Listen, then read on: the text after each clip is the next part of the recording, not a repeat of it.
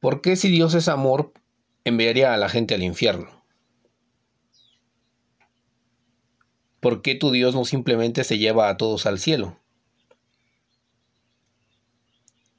La pregunta puede ser contestada desde el punto de vista lógico. ¿Por qué? Porque sería como decir que por qué si alguien ama tanto a su pareja, ¿por qué no simplemente se la lleva y la encierra y no la deja salir? Por supuesto que eso es un delito. Y no puede justificarse con decir que lo ama tanto que no quiere permitirle que vaya a ver a nadie más. No es justificante.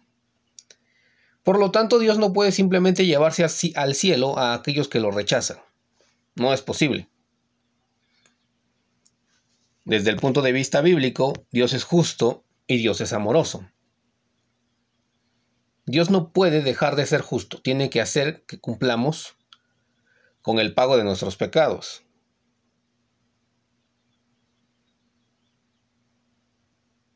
Entonces, para ello, Jesucristo pagó por nuestros pecados. No es que Dios dejó de ser justo, no. Dios cumplió su justicia en Jesucristo. Tomó a Cristo como nuestro sustituto. Él tomó el castigo que nos tocaba recibir. Eso le permite a Dios amarnos. Eso le permite a Dios extendernos su misericordia. Cuando todos y cada uno de nosotros creemos en el Señor Jesús, somos justificados, somos declarados inocentes.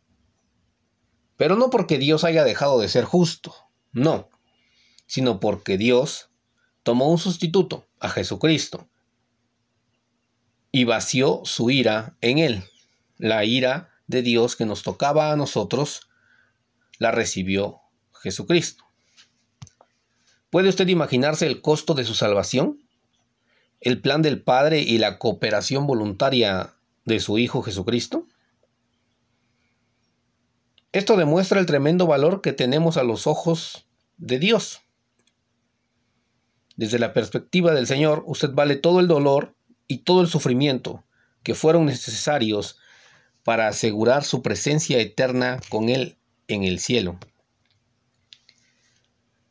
Déjemelo explicárselo en palabras del apóstol Pablo en el libro de Romanos capítulo 3, versículos 21 al 26.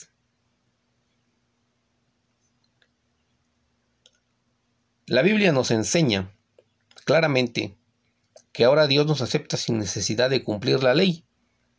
Dios acepta a todos los que creen y confían en Jesucristo sin importar si son judíos o no lo son. Todos hemos pecado y por eso estamos lejos de Dios pero Él nos ama mucho y nos declara inocentes sin pedirnos nada a cambio, por medio de Jesús.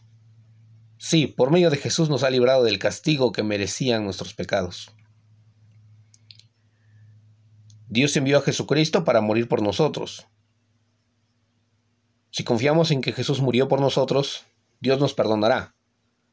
Con esto Dios demuestra que es justo y que gracias a su paciencia ahora nos perdona todo lo malo que antes hicimos. Él es justo y solo acepta a los que confían en Jesús.